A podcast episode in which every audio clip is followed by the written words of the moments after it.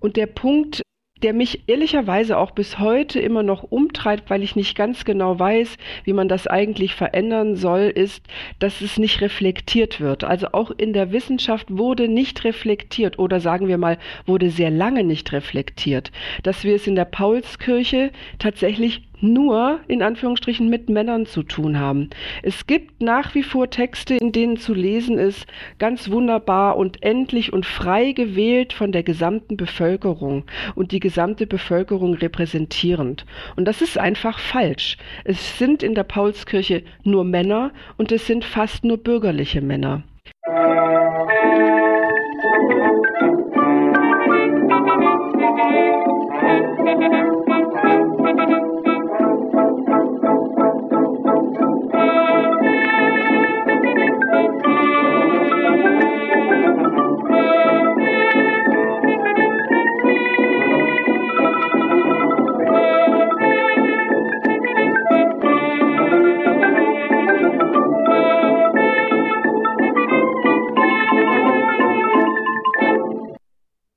Diese Episode von Geschichte Europas ist eine Auftragsproduktion für die Organisationsgruppe der Tagung Die Modernität von 1848-49, welche vom 16. bis zum 18. Mai 2023 in Frankfurt am Main stattfinden wird.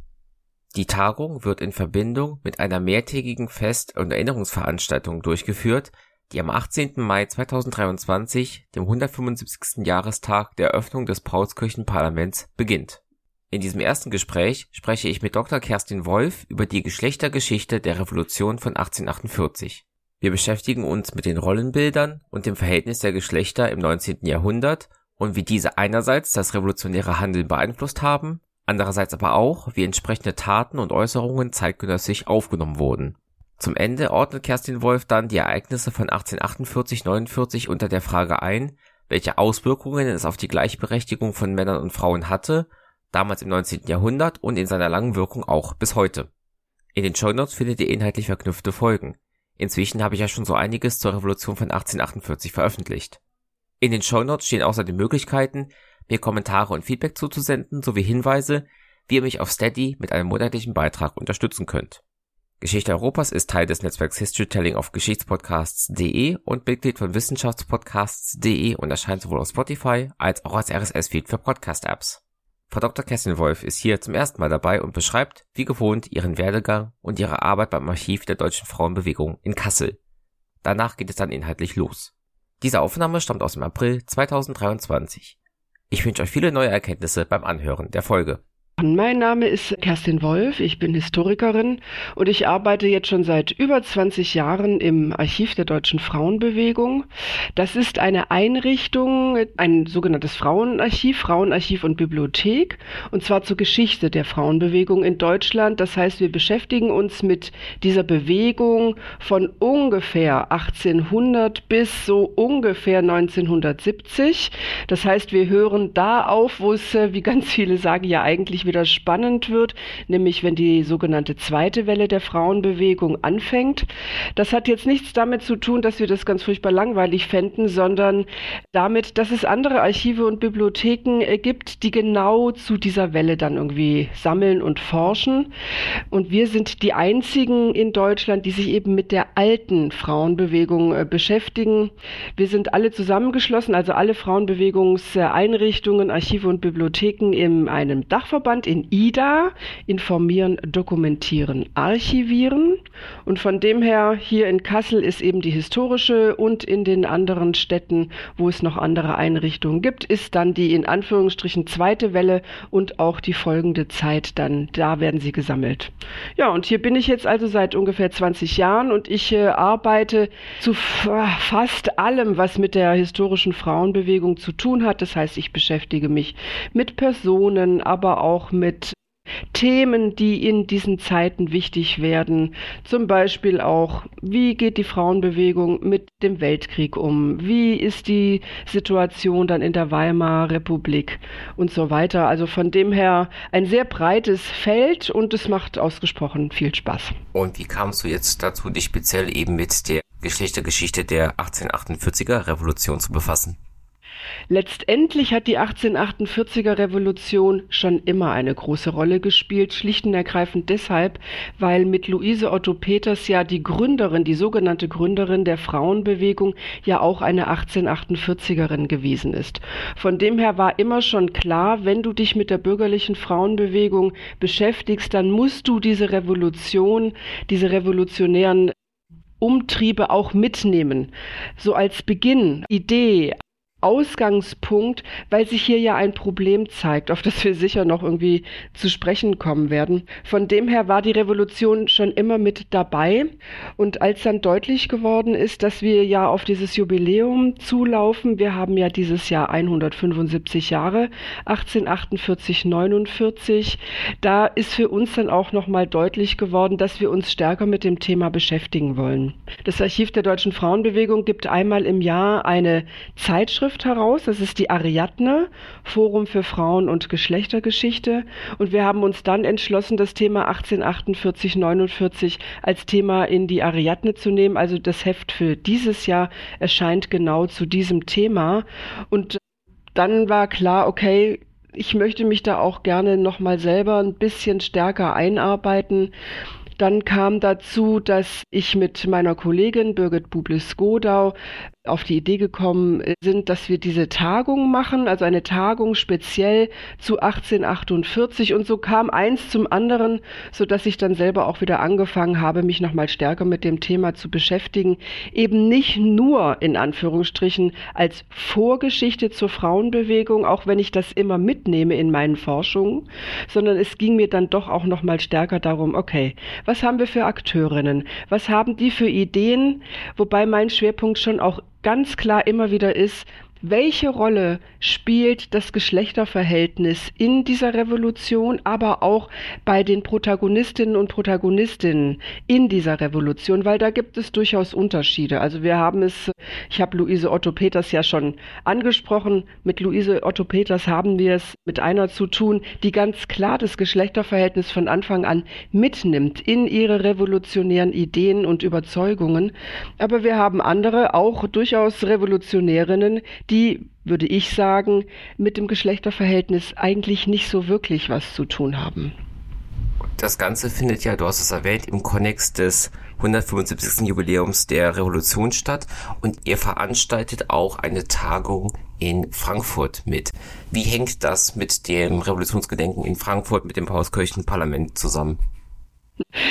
Ich wäre jetzt ja fast irgendwie bereit zu sagen, wir waren früher. Nein, das ist natürlich nicht wirklich wahr uns ist als Historikerinnen und Historiker fällt einem dann natürlich irgendwann mal schon auf, oh okay, wir laufen ein auf ein Jubiläum zu und äh, da dieses Jubiläum ja für die Entwicklung der Frauenbewegung schon sehr entscheidend ist, sind wir irgendwann mal auf die Idee gekommen zu sagen, ja okay, diese Revolution hat es verdient, nochmal in den Mittelpunkt gestellt zu werden. Wir, das sind auf der einen Seite das Forum Vormärzforschung in Person von Birgit Bublis-Godau. Das ist das Historische Museum in Frankfurt, da in Person von Dorothee Linnemann. Und da ist es die Erinnerungsstätte in Rastatt, da ist es Elisabeth Thalhofer und André Bartuschka. Und eben das Archiv der deutschen Frauenbewegung in Person von mir selber. Wir als Gruppe haben uns zusammengetan und haben überlegt, wie wir eine Tagung auf die Beine stellen können, in der sehr umfassend über diese Revolution gesprochen wird. Und wir haben dann das große Glück gehabt, dass die Stadt Frankfurt ja auch das Jubiläum feiert mit einer Jubiläumswoche, die im Mai stattfinden wird, nämlich genau zu dem Zeitpunkt, als dann die ersten Abgeordneten in die Paulskirche eingezogen sind. Und wir hatten das Glück, in diese Jubiläumswoche aufgenommen zu werden mit unserer Tagung. Von dem her findet die Tagung eben in dieser Woche statt, wo auch sowieso in Frankfurt sehr viel an dieses Jubiläum erinnert wird. Von dem her, wir sind frei in dem, was wir machen, aber wir sind eingebettet in das Jubiläumsprogramm von Frankfurt. Und von dem her hat sich das sehr schön ergeben. Es ist eine wunderbare Kooperation auch mit dem Historischen Museum. Das Ganze wird auch im Historischen Museum stattfinden. Wir konnten auch die Hessische Landeszentrale für politische Bildung und die Friedrich-Ebert-Stiftung als Kooperationspartnerinnen gewinnen. Und von dem her, glaube ich, wird das eine sehr runde Sache Also wir haben ein sehr umfangreiches Programm vor uns. Die Tagung wird zwei Tage drei Tage dauern. Wir werden dann also auch am Donnerstag, an dem diese große, das große Jubiläum dann explizit zum Einzug in der Paulskirche dann stattfinden wird, werden wir auch noch da sein und werden die Tagung dann am Donnerstag auch beenden mit einem Theater, mit dem Achsensprung-Theater, die speziell für die 1848er, 49er Revolution ein Theaterstück konzipiert haben. Also ich denke, das wird ein super Programm unter dem Motto die Modernität von 1848, 49, weil es genau darum uns auch geht, was sagt uns die Revolution eigentlich noch heute? Auf welchen Ideen stehen wir noch heute, die damals geboren wurden und vielleicht auch, welche Probleme haben wir auch heute noch, die damals sich auch schon gezeigt haben? Dann schauen wir doch jetzt mal auf die historische Perspektive. Ein Grundproblem der Geschichtswissenschaft war es ja sehr lange, dass man hauptsächlich auf die Taten der sogenannten großen Männer geschaut hat. Ich nehme an, bei der 1848er Revolution war das nicht anders. Ja, das ist auf jeden Fall so. Ich denke, ein Hauptproblem war und ist vielleicht auch bis heute noch, dass die 1848er, 49er Revolution ganz häufig verkürzt wird und zwar auf das, was in der Paulskirche passiert. Ich möchte das, was in der Paulskirche passiert, überhaupt nicht schmälern. Das ist extrem wichtig und es ist das erste Parlament gewesen, was wirklich versucht hat, parlamentarische Lösungen für politische Probleme zu finden. Der Punkt ist nur, dass wir es in der Paulskirche nur mit einer bestimmten Klientel zu tun haben. Erstens sind es nur Männer, und dann sind es auch nur Männer einer bestimmten sozialen Schicht. Also es ist zwar breiter gestreut, als es bisher immer erzählt wurde, aber nichtsdestotrotz ist es eine sehr bürgerliche Angelegenheit. Und von dem her verkürzt sich das dann, wenn man nur auf die Paulskirche guckt, was sehr lange einfach gemacht wurde, verkürzt es sich sehr stark. Und der Punkt, der mich ehrlicherweise auch bis heute immer noch umtreibt, weil ich nicht ganz genau weiß, wie man das eigentlich verändern soll, ist, dass es nicht reflektiert wird. Also auch in der Wissenschaft wurde nicht reflektiert oder sagen wir mal, wurde sehr lange nicht reflektiert, dass wir es in der Paulskirche tatsächlich nur in Anführungsstrichen mit Männern zu tun haben. Es gibt nach wie vor Texte, in denen zu lesen ist, ganz wunderbar und endlich und frei gewählt von der gesamten Bevölkerung und die gesamte Bevölkerung repräsentierend. Und das ist einfach falsch. Es sind in der Paulskirche nur Männer und es sind fast nur bürgerliche Männer. Das muss man mit bedenken, wenn man darüber forscht und wenn man darüber spricht. Und das ist wirklich ein ganz großes Problem, wo ich auch immer sage, nein, es tut mir leid. Man kann nicht sagen, dass das jetzt nun das erste frei gewählte Parlament ist von der gesamten Bevölkerung in Deutschland und diese repräsentierend. Das ist es nicht, sondern es ist eben ein ein Ausschnitt der Bevölkerung und wie gesagt, alle Frauen sind raus. Sie haben weder die Abgeordneten gewählt, noch sind sie überhaupt als Abgeordnete mit dabei. Ich meine, wir können auch gerne nochmal auf die Paulskirche gesondert kommen, weil es ist schon spannend, dass in der Paulskirche als parlamentarischer Ort die Frauen ja trotzdem mit dabei waren auf der sogenannten Damengalerie. Und ich habe durchaus verstanden und auch gelernt, dass diese Damengalerie ein ein fortschrittliches Instrument ist. Ich habe immer früher gedacht, ach ja, okay, Damengalerie, ne? Jetzt haben sie die Frauen irgendwie auf die Galerie verbannt. Das ist mal wieder typisch. Nein, so ist es nicht. Es ist zwar so, aber man muss es sozusagen im historischen Kontext noch mal ein bisschen anders einsortieren, weil einfach die Idee, dass Frauen mit bei parlamentarischen Angelegenheiten sind, durchaus auch etwas so Neues sind, ist, dass es schon das Revolutionäre war, das in der Paulskirche, und zwar ohne Debatte, man weiß von einer Debatte überhaupt gar nichts, ohne Debatte die Frauen mit dabei sein konnten. Also die Damengalerie zeigt sehr deutlich, dass die Verhandlungen angesichts des gesamten Volkes stattfinden sollten und da waren durchaus auch Frauen mit gemeint. Das bedeutet aber nicht, dass Frauen als politische Subjekte wahrgenommen und ernst genommen wurden. Das wurden sie eindeutig nicht. Sie waren wichtig, um die Verhandlungen zu legitimieren, aber sie waren noch nicht als politische Akteurinnen gedacht, weder als diejenigen, die wählen, noch als diejenigen, die gewählt werden.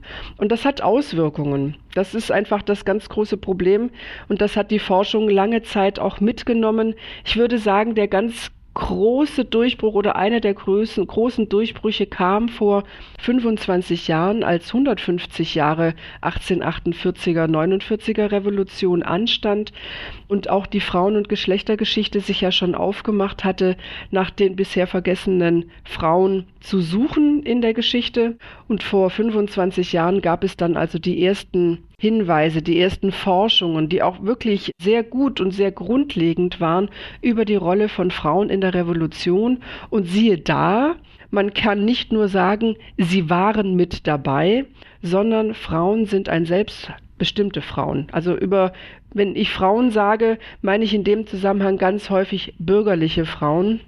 Bürgerliche Frauen, teilweise aber auch Arbeiterinnen, waren selbstverständliche Akteurinnen in dieser Revolution. Man muss nur den Blick weiten. Das heißt eben nicht nur auf die Paulskirche gucken, sondern eben auch auf Feste, auf Fahnenweihen, aber auch auf Barrikadenkämpfe, auf Petitionen, was auch immer, weil eine Revolution besteht ja eben nicht nur darin, dass sich Männer in einem Raum zusammenfinden, das sich Parlament nennt, sondern es ist eine gesamtgesellschaftliche Bewegung, die ja aufgrund dessen entsteht, weil es gesamtgesellschaftliche Probleme gibt. Und Probleme sind für beide Geschlechter, für alle Geschlechter gleich und sie suchen eine Lösung. Und von dem her ist es ganz selbstverständlich, dass Frauen wie Männer auch an der Revolution beteiligt waren oder Frauen wie Männer auch die Revolution abgelehnt haben. Also auch darüber muss man ja sprechen. Frauen sind jetzt nicht revolutionärer als Männer, aber sie sind eben nicht nur mit dabei, sondern sie sind aktive Trägerinnen dieser Revolution und das ist einfach wichtig, das immer noch mal wieder klarzukriegen. Bevor wir dann auf die aktive Rolle in der Revolution eingehen, auch wenn du eben ja schon darauf hingewiesen hast, dass der soziale Stand ja auch ein großer Faktor ist, kann man trotzdem allgemeine Aussagen treffen über die Rolle der Frau in Anführungszeichen während des Vormärzes und auf dem Weg zur Revolution.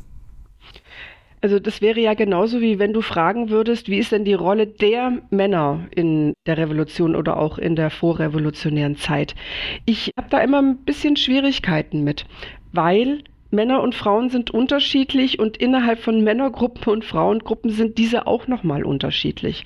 Das heißt, das, was wir sehen, gesamtgesellschaftlich, Unterstützung von liberalen Forderungen, Ablehnung von liberalen Forderungen, eine Hinwendung nach wie vor zu monarchischen Prinzipien, das zieht sich durch die gesamte Bevölkerung durch.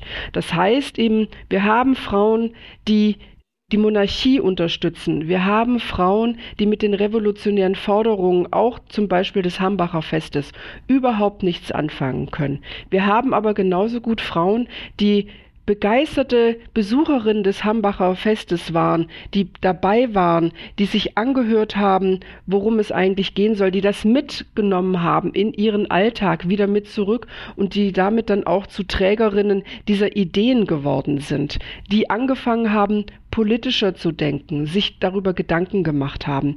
Von dem her, wir können nicht sagen, dass es die Frau in der Revolution gibt. Wir können vielleicht sagen, es gibt Männer- und Frauenrollen, die in der Revolution auch verhandelt werden. Das kann man sicher noch mal genauer ausbuchstabieren, aber es gibt nicht die Rolle der Frau in der Revolution oder auch in den vorrevolutionären Zeiten. Das wäre einfach zu kurz gegriffen und ich finde, es macht, es entpolitisiert die Geschlechterfrage eigentlich auch, weil darum geht es ja. Welche Rolle spielen Männer und Frauen in dieser Zeit und was steht ihnen zur Verfügung? Das ist ja der ganz große oder die ganz große Frage eigentlich, warum eine Revolution, die sich für Menschenrechte, für Grundrechte einsetzt, eigentlich die Frauen vergisst. Und da müssen wir gucken, welches Geschlechterverhältnis steht dahinter. Und das geht dann über die einzelnen Männer und Frauen dann auch durchaus hinaus. Kannst du denn dieses Geschlechterverhältnis und dieses Bild von den Geschlechtern, die damals wirkmächtig waren, jetzt ausbuchstabieren? Dieses gesamte 19. Jahrhundert, man spricht ja teilweise auch vom langen 19. Jahrhundert, das heißt, würde so ungefähr beginnen bei der Französischen Revolution und endet Beginn des Ersten Weltkrieges, also so ungefähr 1789 bis 1914. Diese Zeit ist eine Zeit, wenn wir uns die Geschlechterverhältnisse angucken, in der sich neue Ideen ausbuchstabieren und anfangen, sich zu verfestigen. Wir kommen ja aus einer Zeit, in der der Stand, also der gesellschaftliche Stand von Menschen eine sehr große Rolle gespielt hat. Diese Idee verschwindet langsam, beziehungsweise wird auch mit der französischen Revolution, deren Motto ja war Freiheit, Gleichheit, Brüderlichkeit, ziemlich hinweggefegt. Der Punkt ist jetzt hier, dass aber trotzdem ja Differenzen in Gesellschaften immer da sind und sie sind auch zu sehen und Gesellschaften sind auf Differenzen auch aufgebaut. Und die neue Differenz, die jetzt sehr wichtig wird, ist das Geschlechterverhältnis beziehungsweise die Geschlechterdifferenz Männer und Frauen. Es wird übrigens auch in dieser Zeit nur von diesen beiden Geschlechtern gesprochen. Es gibt keine dritte Option. Und das finde ich ist, oder auch eine vierte oder fünfte oder sechste. Und das finde ich ist auch irgendwie sehr interessant, weil sich genau in dieser Phase die Geschlechterrollen sehr stark verfestigen. Und zwar die von Männern und von Frauen. Und diese Geschlechterrollen werden als polar gedacht. Also wenn Männer in einer bestimmten Art und Weise sind, sind Frauen das genaue Gegenteil. Hier haben wir es also zu tun mit dieser ganzen Idee von Männer sind stark, aktiv, sie sind zeugend, nach draußen gehend, sie sind für die Politik zuständig. Dementsprechend ist die Frau passiv, sie ist empfangend, sie ist im Haushalt, im Haus und dafür zuständig. Wunderbar ja auch von den Protagonisten der, dieser Zeit auch beschrieben, zum Beispiel von Schiller, der ja genau dieses Geschlechterverhältnis sehr schön auf den Punkt bringt. Ne? Also der Mann muss hinaus ins feindliche Leben und drinnen waltet die züchtige Hausfrau. Das sind eigentlich zwei Zeilen, die sehr schön dieses gesamte Konstrukt, was dahinter steht, nochmal beleuchten. Der Punkt dabei ist, dass dabei leider auch eine Abwertung stattfindet. Die Männerrolle wird wichtiger als die der Frau. Das heißt, der Mann bestimmt das öffentliche Leben, ist wichtiger und das, was er tut, ist auch wichtiger als das, was die Frau tut. Interessant an solchen Geschichten ist ja auch immer, in der Theorie mag das zwar sich interessant anhören und mag durchaus auch einen modernen Touch haben. In der Praxis zeigt sich dann aber, dass Gesellschaften so nicht funktionieren. Das heißt, es gibt durchaus von Anfang an Probleme mit diesem Geschlechterverhältnis. Nehmen wir alleine die Rolle der Frau, die ja nichts lernt, keinen Beruf ergreift und im Haushalt diejenige ist, die das private, in Anführungsstrichen private Leben dann also managt. Diese Idee ist eine sehr bürgerliche, weil dahinter immer ein Ehemann sein muss, der in der Lage ist, finanziell einen gesamten Haushalt auch zu finanzieren.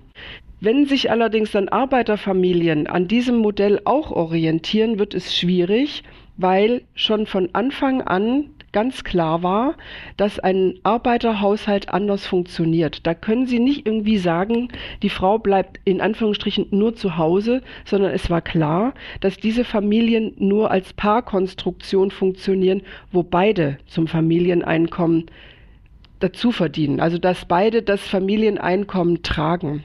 Wenn da jetzt das bürgerliche Geschlechterverhältnis draufkommt, gibt es eine Differenz und es gibt auch irgendwie ein Problem, was in irgendeiner Art und Weise gelöst werden muss. Und interessant ist ja auch, dass durchaus die Arbeiterbewegung, die ja dann auch ein ja ein Produkt der 1848er, 49er Bewegung ist, durchaus am Anfang den Weg geht, zu versuchen, das Geschlechterverhältnis in ihre Bewegung mit reinzunehmen. Tatsächlich also die Forderung aufzustellen, dass Arbeiter so viel verdienen sollen, damit auch sie sich eine Hausfrau in Anführungsstrichen leisten können. Das heißt, das Geschlechterverhältnis spielt dann auch in der sozialen Frage eine ganz große Rolle davon nochmal abgesehen, dass dieses Geschlechterverhältnis auch Auswirkungen auf Frauen hat, und zwar jetzt wirklich Frauen gedacht als Geschlechtsgruppe, zum Beispiel im Bereich der Ausbildung und Bildung. Das heißt, das Geschlechterverhältnis geht ja davon aus, dass alle Frauen durch einen Mann in irgendeiner Art und Weise finanziert werden, unterstützt werden, beziehungsweise dass eine Frau in ihrem Leben auch immer eine Rolle mit einem bestimmten Mann spielt, sei es der Vater, sei es Brüder oder eben der Ehemann. Aber ein selbstständiges Leben als Frau ist in keinsterlei Weise vorgesehen. Das heißt, die Mädchenbildung in dieser Zeit beschränkt sich extrem stark auf Grundlagenwissen, was aber nicht zu einer eigenständigen Ausbildung führt.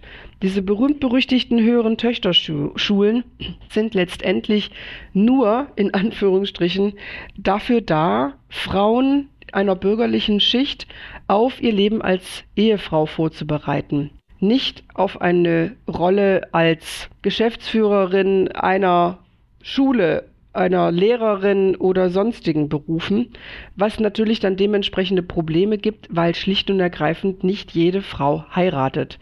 Was aber machen wir mit den gesamten bürgerlichen Frauen, mit den bürgerlichen Mädchen, die keine Chance haben, sich zu verheiraten, die sich in Armut befinden, schlicht und ergreifend, weil ihnen keine Möglichkeit gegeben wird, ihr eigenes Leben zu führen. Und da ist jetzt wieder so ein Punkt, wo dann es anfängt, dass das Geschlechterverhältnis in Frage gestellt wird und wo die Frage aufkommt, wie man eigentlich dieses Geschlechterverhältnis mit den sozialen Problemen, die sich zeigen, wie man das eigentlich miteinander in Einklang bringt.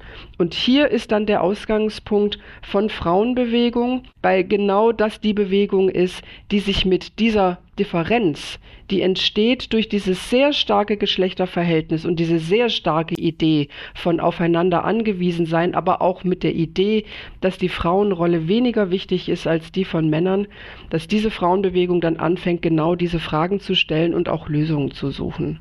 Das heißt, dieses gesamte 19. Jahrhundert ist eben ein Jahrhundert, in dem darum gerungen wird, wie mit diesem Geschlechterverhältnis umgegangen wird, welche Auswirkungen es hat und welche, wie man es schafft, diese Auswirkungen wenigstens abzumildern, sage ich mal. Also die Idee, das bürgerliche Geschlechterverhältnis komplett zu verändern, das sind nun Ideen, die von sehr wenigen Menschen in dieser Zeit geteilt werden, sondern es geht eher darum, dieses Geschlechterverhältnis zu stabilisieren und dann zu modernisieren. Eine komplette Infragestellung haben wir zu der Zeit bei sehr, sehr wenigen Menschen.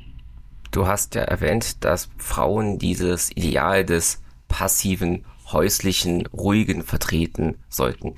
Nun sind sie aber auch bei den Barrikadenkämpfen beteiligt, die ja für die 1848 Revolution prägend waren. Wie läuft das ab und wie wird darauf eben mit Blick auf diese Bilder des Geschlechts reagiert?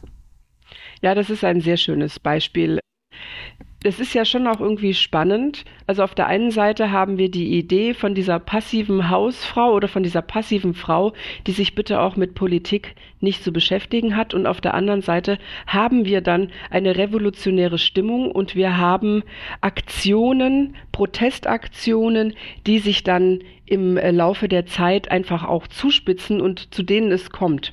Und jetzt sieht man einfach relativ deutlich, auf der einen Seite haben wir die Theorie, nämlich das Geschlechterverhältnis, wie eine Frau sich zu verhalten hat, und auf der anderen Seite haben wir die Praxis.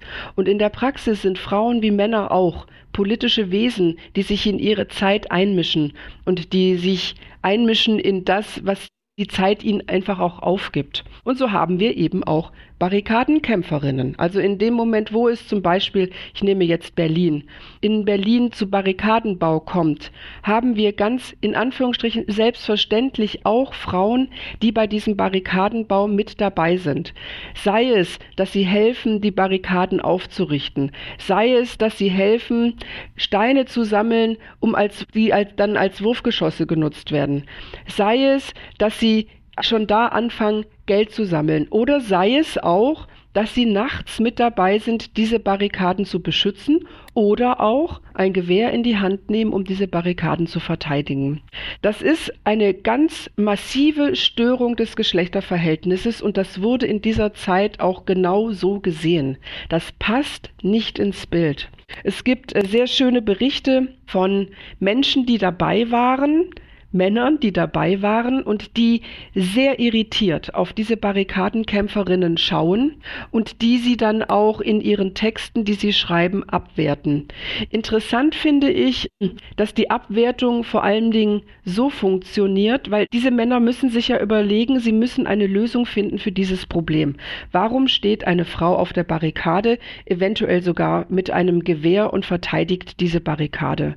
Und äh, die Texte, die ich teilweise gelesen habe, habe, sind irgendwie, die versuchen sich das dadurch zu erklären, dass sie behaupten, diese Frau hätte eine Beziehung gehabt zu einem Revolutionär. Dieser Revolutionär wäre auf der Barrikade gefallen und deswegen wäre diese Frau jetzt so wütend, traurig, frustriert, dass sie jetzt also auf dieser Barrikade steht.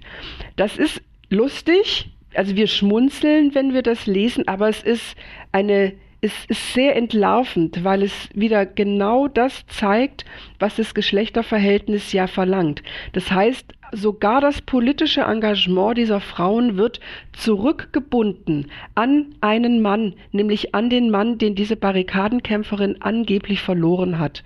Also nur die Beziehung zu einem Revolutionär kann für diesen Mann erklären, warum eine Frau auf der Barrikade steht. In anderen Berichten wird zum Beispiel auch darauf rekurriert und darüber nachgedacht, was denn dieses gemeinsame Wachen an den Barrikaden was das ausmacht. Da gibt es dann Berichte darüber, die dann sehr stark auch sexuell aufgeladen sind, weil sich diese Gesellschaft es nicht anders erklären kann, warum Männer und Frauen gemeinsam nachts an dieser Barrikade wachen. Da wird dann sehr stark auch die Rolle der Frau sexualisiert, und auch da sieht man ja wieder ne, diese starke Beziehung, dieses starke immer wieder Denken einer heterosexuellen Paarbeziehung oder einer sexuellen Beziehung, die als Grund dafür genommen wird, warum diese Frauen so handeln, wie sie handeln. Weil das Geschlechterverhältnis ist nicht erlaubt zu sagen, das sind Frauen, die sich an dieser Revolution beteiligen, weil sie hinter diesen Forderungen stehen. Das ist in diesem Denken überhaupt nicht möglich. Und von dem her ist das irgendwie immer wieder interessant, wenn wir uns diese Texte angucken, da springt uns quasi das Geschlechterverhältnis sofort entgegen um nochmal ganz kurz auf die Barrikaden zu kommen, was ich an den Barrikaden auch ausgesprochen spannend finde, ist, dass es sowohl bürgerliche als auch proletarische Frauen gibt, also Frauen aus fast allen sozialen Ständen, die sich am Barrikadenbau beteiligen, soweit wir das wissen. Es ist natürlich immer ausgesprochen schwierig, solche Peaks von revolutionären Handlungen, wo Menschen etwas tun, die im Nachhinein genau zu untersuchen. Aber wenn wir wissen aus Zeitungsberichten, aus ähm, Erlebnisberichten, dass eben Dienstmädchen genauso dabei waren wie bürgerliche Frauen, die genauso die Matratze geschleppt haben, die genauso die Steine mit irgendwie ausgebuddelt haben. Und das ist schon irgendwie spannend, weil es zeigt, diese Barrikadenkämpfe sind ein, ein Punkt an der, der Revolution, wo Menschen sich aktiv einbringen und da ist ihnen, so würde ich das jetzt mal sagen, auf jeden Fall denen, die das tun, das Geschlecht mal gerade egal, sondern es geht ihnen darum, dass sie diese Revolution verteidigen, weil sie hinter den Forderungen stehen. Gab es denn vielleicht wenigstens in den liberalen, radikaldemokratischen oder frühsozialistischen Teil der Bevölkerung auch Begeisterung für diese barrikadenkämpfenden Frauen? Auf jeden Fall. Also sie wurden auf jeden Fall auch gefeiert und es wurde gezeigt und auch immer darüber gesprochen, wie toll es wäre, dass diese Barrikadenkämpferinnen mit dabei sind. Wobei wir natürlich immer noch mal gucken müssen, Barrikaden an sich sind ja eine sehr kriegerische Auseinandersetzung. Das heißt, wir haben in diesem gesamten liberalen Umfeld sowohl Stimmen für Barrikaden als auch gegen die Barrikaden. Und wenn wir Stimmen gegen die Barrikaden haben, dann wird die Akzeptanz von Frauen auf den Barrikaden auch immer wieder als Punkt genommen, um zu beweisen, dass Barrikaden an sich nicht gut sind. Also man sieht ja, was passiert. Wenn die Bevölkerung sich so stark radikalisiert, dann sind sogar Frauen mit auf den Barrikaden. Das ist ein sehr beliebtes Argument von Gegnern von Barrikaden, die dann das Geschlechterverhältnis wieder nutzen, um zu sagen, das geht hier eigentlich so überhaupt gar nicht.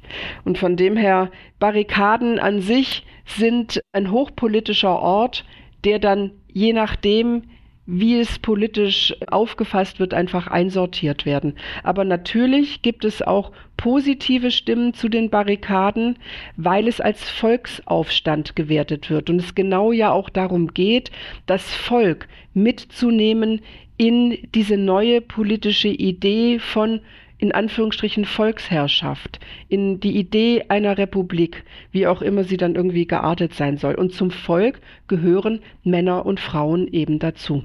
Neben den Barrikaden ist ja ein weiterer Fokuspunkt der Revolution und auch des Vormärzes die politischen Vereine und die Feste, wie zum Beispiel das Hambacher Fest. Jetzt hast du eben schon gesagt, Hambacher Fest waren Männer und Frauen beteiligt. Wie sieht's aus mit den politischen Vereinen? Waren das damals Männerveranstaltungen oder gab es auch da schon gemischte oder auf Frauen fokussierte Verbände? Dieses gesamte 19. Jahrhundert ist ja ein sehr vereinsreiches Jahrhundert und äh, wir lächeln vielleicht immer etwas darüber. Man muss allerdings sehen, dass diese Vereine hochgradig politisch sind. Wir haben ja noch keine politischen Parteien, sondern wir haben eben Vereine. Und in diesen Vereinen findet das politische Leben statt. Und das Interessante an Vereinen ist ja, dass sich Menschen aus allen sozialen Schichten dort treffen können.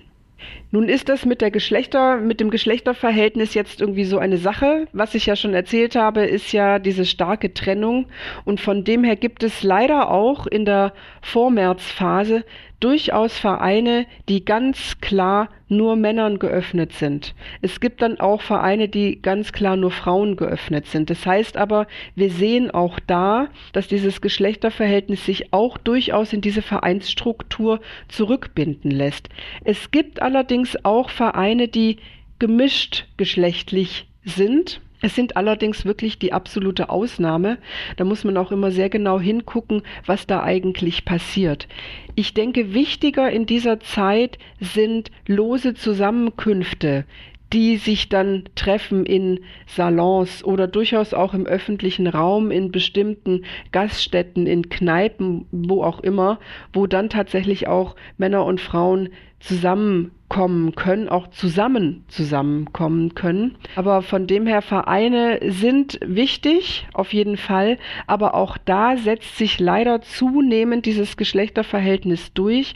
Und es gibt äh, Stimmen gerade von Luise Otto zum Beispiel, die eine sehr starke die sehr stark begeistert war von dieser Revolution und von den revolutionären Vorphasen ja auch schon sehr lange, die durchaus darunter gelitten hat, dass sie an bestimmten Vereinen nicht teilnehmen darf. Sie war dann teilweise eingeladen, konnte nicht hingehen. Die Frage war, kann sie nicht vielleicht doch oder dann nicht? Also es ist wirklich, es wird darum gerungen, welche Rolle Frauen in diesen Vereinen spielen. Mir zeigt das eines sehr deutlich. Die Idee von Frauenvereinen, die ja dann auch ganz stark nach der 1848er Revolution schon in und auch nach der 1848er Revolution ja sich immer weiter Bahn bricht und vor allen Dingen dann ab den 1860er Jahren ja dann einen unglaublichen Aufschwung nimmt, dass diese Idee von Frauenverein durchaus auch als Antwort darauf gewertet werden kann, dass es einen Ausschluss von Frauen aus diesen Vereinen gegeben hat. Also es war eine direkte Antwort auf ihren Ausschluss. Wenn uns Männer in ihren Vereinen nicht haben wollen, dann müssen wir eigene Vereine gründen was durchaus ja auch einen emanzipativen Zug hat, weil in dem Moment, wo Frauen anfangen, Vereine zu gründen, gehen sie raus aus ihrer häuslichen Sphäre, sie erobern den öffentlichen Raum, auch wenn es in Anführungsstrichen nur ein Vereinsraum erstmal ist. Also von dem her, Vereine sind ein schwieriges Beispiel. Es gibt Beispiele für Vereine, die sehr aktiv waren und durchaus auch gemischt geschlechtlich, aber in der meisten, also die Mehrheit der Vereine war durchaus eher gemischt. Nee, die Mehrheit der Vereine war eben tatsächlich nur für ein Geschlecht geöffnet.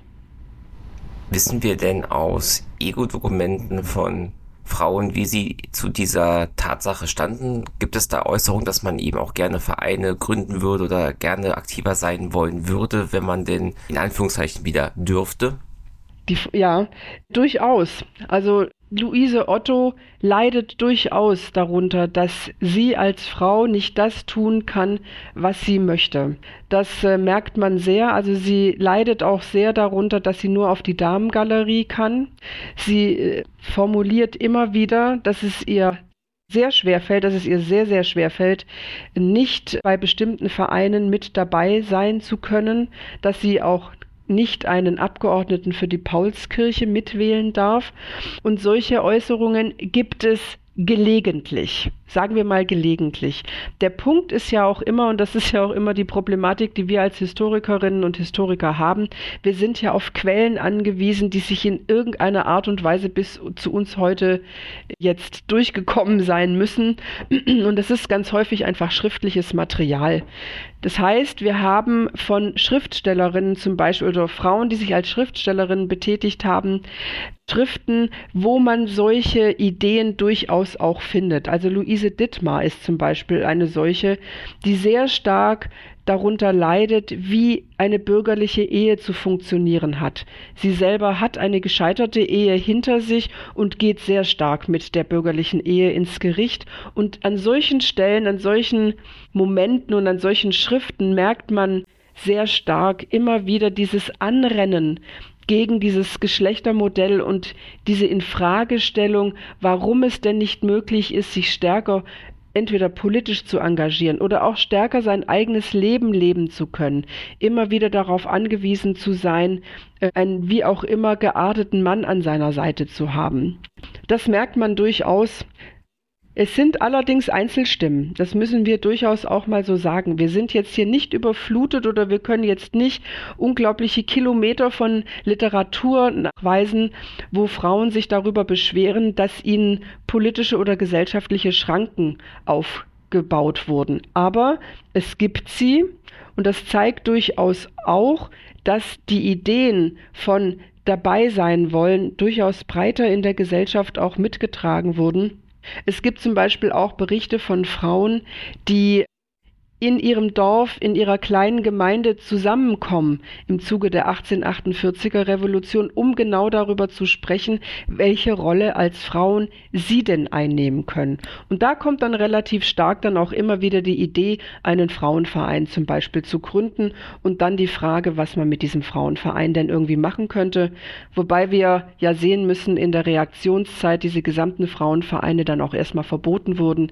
Die beginnen dann erst wieder in den 1860er Jahren und müssen sich dann aufgrund von juristischen Regelungen auch sehr sozial, karikativ und unpolitisch geben, weil es bis 1908 in den meisten Vereinsgesetzen der meisten Länder einen Paragraphen gibt, der es Frauen verbietet, sich in politischen Vereinen zu versammeln. Ich würde gerne noch bei den Ego-Dokumenten bleiben. Das 19. Jahrhundert war ja auch das Jahrhundert des Briefeschreibens. Was haben wir, auch wenn du gesagt hast, dass die Überlieferungssituation etwas weniger rosig ist, als man es vielleicht gern hätte, was kann man aus diesen Briefen herauslesen über die Geschlechterfrage in der Revolution? Mhm. Also ich denke, es wird, da bin ich mir hundertprozentig sicher, in vielen Bibliotheken oder Archiven durchaus noch Briefe geben, die wir alle noch überhaupt gar nicht gesehen haben.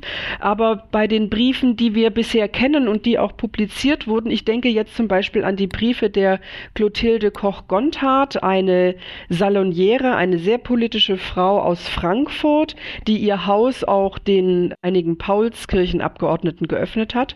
Diese Frau hat zum Beispiel Briefe geschrieben und in diesen Briefen sehen wir immer wieder ihre ihre hohe politische ähm, ihr hohes politisches Ideal und ihre Idee, dass sie selber gerne mitmachen möchte. Sie ist hochpolitisch, sie geht fast jeden Tag in die Paulskirche, sie ist sehr gut informiert, sie mischt sich auch wirklich in, in Anführungsstrichen privaten Gesprächen in politische Inhalte ein. Aber in diesen Briefen sehen wir zum Beispiel auch immer wieder, dass sie zweifelt, ob sie das eigentlich machen darf. Also es gibt Briefe von ihr, wo sie an eine Freundin schreibt, ich weiß, dass ich das als Frau nicht machen darf, aber ich kann es nicht nicht tun. Ich muss immer wieder in die Paulskirche gehen. Oder sie schreibt dann auch einem männlichen Bekannten, ja, ich weiß, du wirst jetzt wieder sagen, das ist nicht meine Aufgabe, ich soll eigentlich mehr in der Küche mein Aufgabenfeld sehen, aber mir fällt es in dieser Zeit so schwer, das zu machen, weil hier wird Weltgeschichte geschrieben und ich möchte mit dabei sein. Also in diesen Briefen sieht man durchaus, wie das Ringen, das Ringen dieser einzelnen Frau um ihre Rolle, die sie kennt, und aber um die Praxis, um ihr Leben in Frankfurt, was sie führt als politische Saloniere, als politische Frau, die sich einbringen möchte. Wir finden das immer wieder, aber ich würde sagen, da müssen wir tatsächlich, da muss noch sehr viel mehr Forschung auch leistet werden, weil wir kennen das von einigen Frauen, aber ich bin mir ziemlich sicher, dass wir da durchaus noch nachsteuern könnten und auch noch mal mehr finden könnten. Ich würde allerdings annehmen, dass wir es immer wieder genau mit dieser mit dieser Problematik zu tun haben. Also das Ringen auf der einen Seite mit der Rolle und das Ringen auf der anderen Seite mit der politischen Situation und auch durchaus das Ringen zum Beispiel in Paarbeziehungen. Also wenn jetzt Männer und Frauen sich in dieser Revolutionsphase gefunden haben. Wie verstehen sie ihre Beziehung? Wie versteht auch der Mann die Beziehung zu seiner politischen Frau? Unterstützt er sie in ihrem politischen Aktionismus oder Aktivismus, besser gesagt? Oder versucht er sie zu bremsen? Weil es ist ja nun nicht so, dass nun jeder Revolutionär, nur weil er Revolutionär ist, auch gleich das Geschlechterverhältnis in Frage stellen möchte. Wir haben zum Beispiel einen Friedrich Hecker, der ja als großer Revolutionär gilt, wo man ganz klar sagen muss, der wollte mit dem Geschlechterverhältnis überhaupt gar nichts verändern. Der hat immer wieder darauf hingewiesen, dass er als Revolutionär in die in die Öffentlichkeit geht, dass er versucht, politisch etwas zu bewegen und dass seine Frau ganz selbstverständlich zu Hause bei den Kindern bleibt und dass da auch ihr angestammter Platz ist dann gehen wir auch jetzt mal weg von diesen Ego-Dokumenten und den privaten Aushandlungen hin in die Öffentlichkeit. Wurde in Zeitungen über diese Geschlechterfrage diskutiert, vielleicht auch in Zeitungen, in denen Frauen das Sagen hatten? Also es wurde über das Geschlechterverhältnis diskutiert, auf jeden Fall.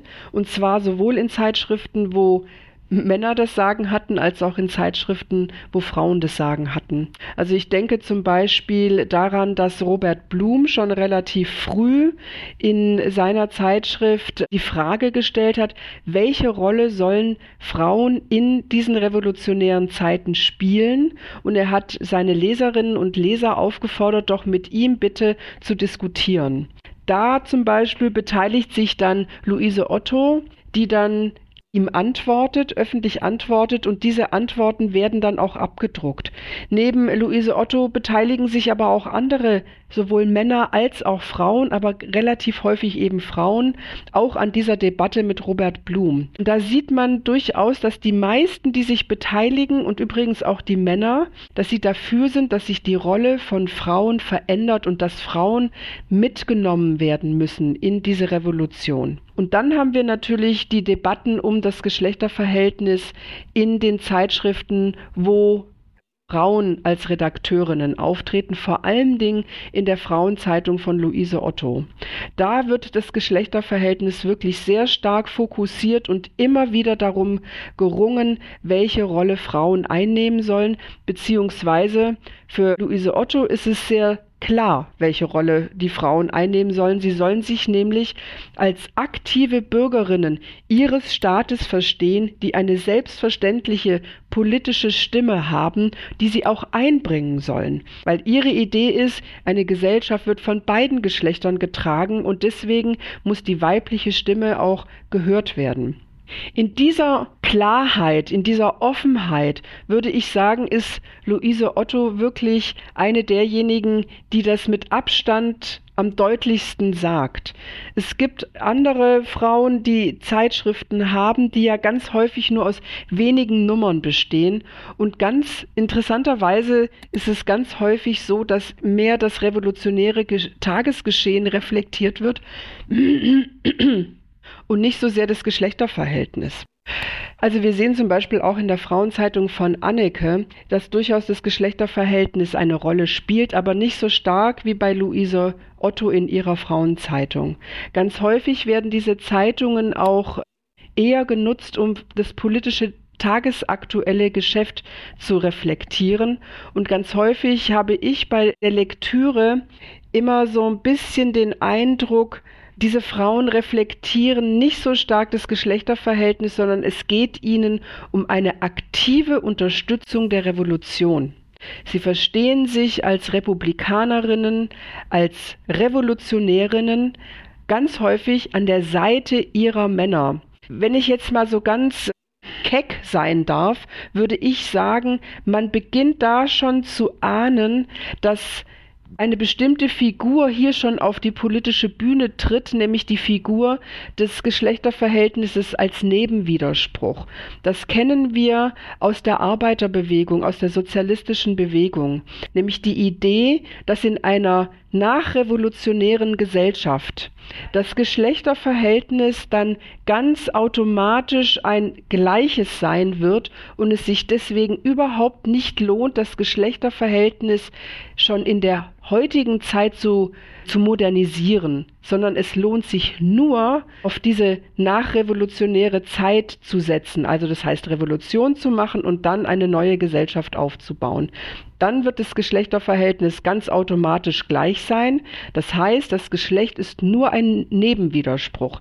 Der Hauptwiderspruch ist der zwischen den sozialen Klassen. Und ich habe so das Gefühl, dass bei einigen 1848er Revolutionärinnen diese Idee auch schon mit am Start ist. Zu sagen, wir müssen die Revolution unterstützen und danach können wir uns um das Geschlechterverhältnis kümmern. Das wird nämlich ganz automatisch in einer Republik wunderbar gleichberechtigt sein. Deswegen unterstützen wir die Revolution und machen uns überhaupt gar keine Gedanken um das Geschlechterverhältnis.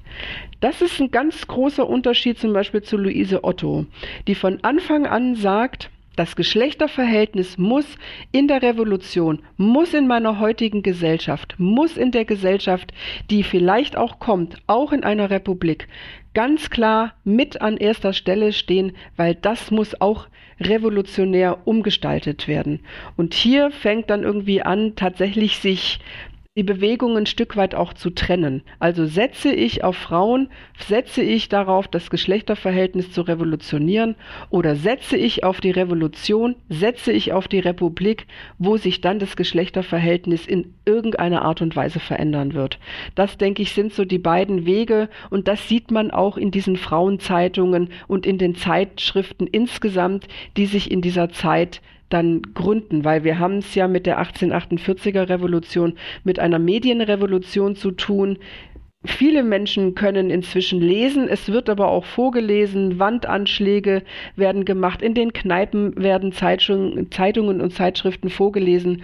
Von dem her spielen die eine wichtige Rolle und das Geschlechterverhältnis nimmt in diesen Zeitschriften durchaus einen wichtigen Platz ein, aber eben nicht einen nur entscheidenden.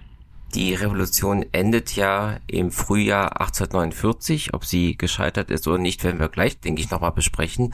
Wie schauen aber dann die Aktivistinnen, Revolutionäre der damaligen Zeit in den 1850ern, 1860ern, vielleicht sogar 1870ern zurück auf diese Zeit der Revolution? Ja, also die, dieses Zurückblicken und auch Aufschreiben, wie man die Revolution erlebt hat, das tun aktive Revolutionärinnen genauso wie die Revolutionäre auch. Das ist ja auch sehr entscheidend, weil man seine eigene Sicht der Dinge ja durchaus auch nochmal versuchen möchte, einer der Gesellschaft hier nochmal zu zeigen, nochmal zu legitimieren, warum man sich in einer bestimmten Art und Weise wie verhalten hat. Wenn wir jetzt nochmal Luise Otto nehmen, Luise Otto ist sehr angefasst davon, dass die Revolution nicht zu dem gewünschten Ergebnis gekommen ist. Sie schreibt, sie äußert sich ja ganz häufig auch in Gedichten und da haben wir es mit Gedichten zu tun, die ganz häufig in Naturmetaphern sich auch zeigen und die mit Naturmetaphern arbeiten. Da haben wir dann ganz häufig dieses Bild von Winter, von Kälte, von es ist nichts mehr da, was blühen kann, Stillstand. Ähm, sie versucht dann tatsächlich in den 1860er Jahren die Idee von es wird wieder ein Frühling kommen, stärker an den Start zu bringen. Andere Revolutionärinnen beschreiben in ihren Berichten vor allen Dingen ihre Rolle und auch die Rolle, die sie gespielt haben an der Seite ihrer Männer. Und es ist, ich finde das ausgesprochen interessant, dass ganz häufig sie beweisen wollen, rechtfertigen wollen, warum nicht sie, sondern der Ehemann oder der Partner so gehandelt hat, wie er gehandelt hat. Damit würde ich sagen, stabilisieren auch diese Revolutionärinnen wieder das Geschlechterverhältnis, indem sie nicht ihre Rolle in der Revolution in den Vordergrund setzen oder stellen, sondern die aktive Rolle ihres Mannes ihres Partners. Das ist auch völlig legitim, aber es zeigt sich dann doch wieder und es erinnert doch ganz stark daran, wie Frauen von berühmten Männern nämlich immer handeln, indem sie sich zurücknehmen und die aktive Rolle ihres Mannes in den Vordergrund stellen. Nichtsdestotrotz haben wir es hier natürlich mit ganz interessanten Materialien, Quellen und Texten zu tun, die uns zeigen, wie diese Frauen die Revolution erlebt haben. Also ich möchte diese Literatur überhaupt gar nicht schmälern. Wenn man sie allerdings mit der Geschlechterbrille mal anschaut, dann sieht man auch hier wieder das, was ich als Nebenwiderspruch bezeichnen würde, nämlich wirklich diese Idee von, ja, ich war mit dabei, aber jetzt erzähle ich euch mal, wie wichtig mein Mann zum Beispiel in der Revolution war. Und ähm, durchaus auch in einigen Nachrufen ist das zu sehen, dass dann auch die Revolutionärin durchaus gewürdigt wird, aber vorzugsweise dann auch wieder als diejenige, die auch im Nachhinein erklärt hat, warum die Revolution wichtig war, warum der Ehemann alles richtig gemacht hat. Und auch da sieht man, dass dieses Geschlechterverhältnis wirklich so stark ist und so massiv in das Leben von Männern und Frauen eingreift, dass auch Menschen, die sich aktiv an revolutionären Erhebungen beteiligt haben, nicht frei davon sind, dieses Geschlechterverhältnis immer wieder auch selber herzustellen. Ich denke, ein wichtiger Punkt ist, man kann dem nur entgehen, wenn man es einmal wirklich verstanden hat und wenn man immer wieder das Geschlechterverhältnis reflektiert, im Alltag und im Tun. Und das tun eben ausgesprochen wenig Menschen, ich würde mal sagen, die einzige, naja, die einzige vielleicht nicht, aber eine, diejenige, die das wirklich ganz stark tut, ist Luise Otto, die jetzt hier ja auch schon unglaublich häufig vorgekommen ist, aber ich halte es eben für keinen Zufall, dass es Luise Otto war, die dann in den 1860er Jahren den Startschuss für die Frauenbewegung gibt, weil sie die Erfahrung, die sie gemacht hat in der Revolution, diese Erfahrung bringt sie genau dafür, dazu, das zu tun, was sie tut, nämlich einen expliziten Frauenverein zu gründen, der es sich auf die Fahne schreibt, die weibliche Bildung voranzubringen. Alexandra Bleier hat ja die Revolution von 1848, 49 als erfolgreich gescheitert bezeichnet, vor allem mit Blick auf die Grundrechte nach dem Motto, in der Revolution selber wurde es nicht erreicht, aber die Idee war in der Welt und langfristig ist sie geblieben. Kann man das auch speziell für die Frage der Gleichberechtigung sagen? Ja, unbedingt. Das würde ich genau tatsächlich auch so unterstreichen. Ich kann verstehen, dass die Zeitgenossen damals sich ganz klar hatten, dass die Revolution gescheitert ist. Ganz klar, für sie war es das auch, weil sie haben ihr Ziel nicht erreicht. Es gab keine Republik, es gab keine revolutionären Umänderungen in dem Sinne, wie sie es gewollt haben. Aber im Nachhinein können wir ganz klar sehen, dass diese Revolution natürlich nicht gescheitert ist, weil die Ideen, die in die Welt getragen wurden, diese Ideen waren da und, das hat Alexandra Bleier ja auch gesagt, Ideen kann man nicht totschießen. Auch die Idee einer eines anderen Geschlechterverhältnisses kann man nicht mehr umbringen. Man kann es nicht totschießen, diese Idee. Und von dem her kann man das durchaus auch so sagen. Die Idee einer Infragestellung des Geschlechterverhältnisses ist in der Welt und lässt sich auch nicht mehr rückgängig machen. Ich denke, wichtig an dem Punkt ist allerdings immer wieder ganz klar zu sagen, den meisten der Männer und der Frauen, die sich für eine Veränderung des Geschlechterverhältnisses, die diese Frage irgendwie umtrieb, denen ging es nicht darum, eine Mas dieses Geschlechterverhältnis umzudrehen, sondern es ging ihnen darum, es zu modernisieren und zu politisieren. Wir haben es mit ganz häufig mit Menschen zu tun, die ganz fest davon überzeugt sind, dass Männer und Frauen tatsächlich ganz, ganz unterschiedlich sind. Aber Sie möchten, dass diese Geschlechter aufeinander bezogen und vor allen Dingen gleichberechtigt sind. Darum geht es ganz stark. Also es geht nicht darum, Männer- und Frauenrollen abzuschaffen und etwas ganz Neues in die Welt zu bringen, sondern es geht darum, Männer- und Frauenrollen zu modernisieren und es geht ganz klar darum, in Bezug auf Frauen, die Frauenrolle aufzuwerten, dass sie neben der Männerrolle steht und genauso wichtig ist. Dafür haben sich die meisten dann auch irgendwie eingesetzt. Die Idee einer Auflösung dieser starken Männer- und Frauenrollen, die würde ich eher ab der Mitte des 20. Jahrhunderts sehen. Das hat mit dem 19. Jahrhundert noch nicht wirklich was zu tun. Spüren wir denn diese Geschlechtergeschichte der Revolution heute noch? Und wird das auch in der Tagung und der Festwoche eine Rolle spielen? Also ich denke, das ist ein ganz großer Unterschied zu der letzten Jubiläumsrunde vor 25 Jahren. Heute ist es fast allen klar, dass das Geschlechterverhältnis in der Revolution eine wichtige Rolle spielt. Und ich hoffe, dass jetzt auch alle verstanden haben, dass es einen Unterschied macht, ob in der Paulskirche Männer oder Männer und Frauen sitzen. Von dem her glaube ich schon, dass die Ideen von Gleichberechtigung auch der Geschlechter heute viel stärker auch mitbedacht werden als vor 25 Jahren. Man kann da allerdings in der Forschung noch durchaus nachlegen, sage ich mal, weil ganz häufig wir verstehen die 1848er Revolution ja durchaus auch als einen wichtigen Beitrag zur Demokratisierung unserer heutigen Demokratie.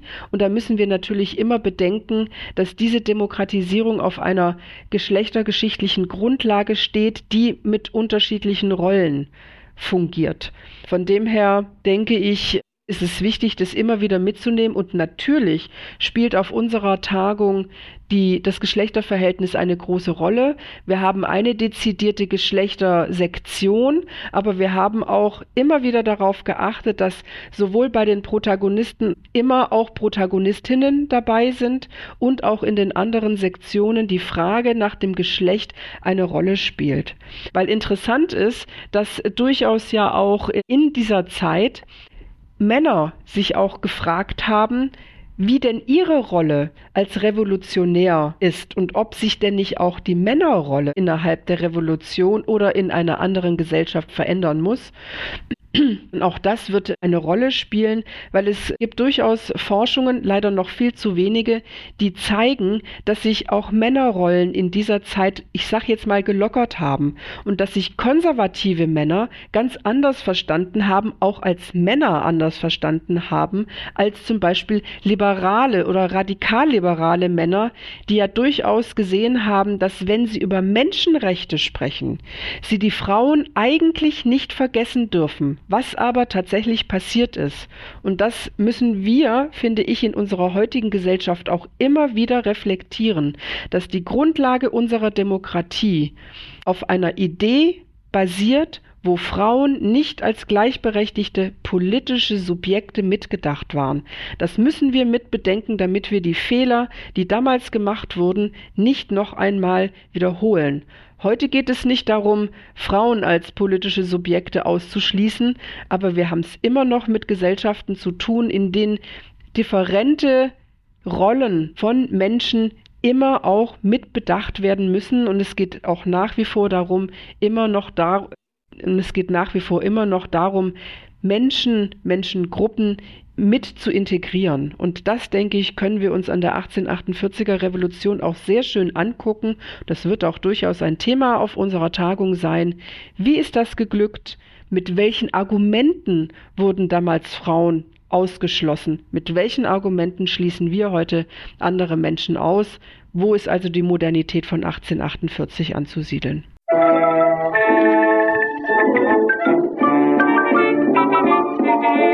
Thank you.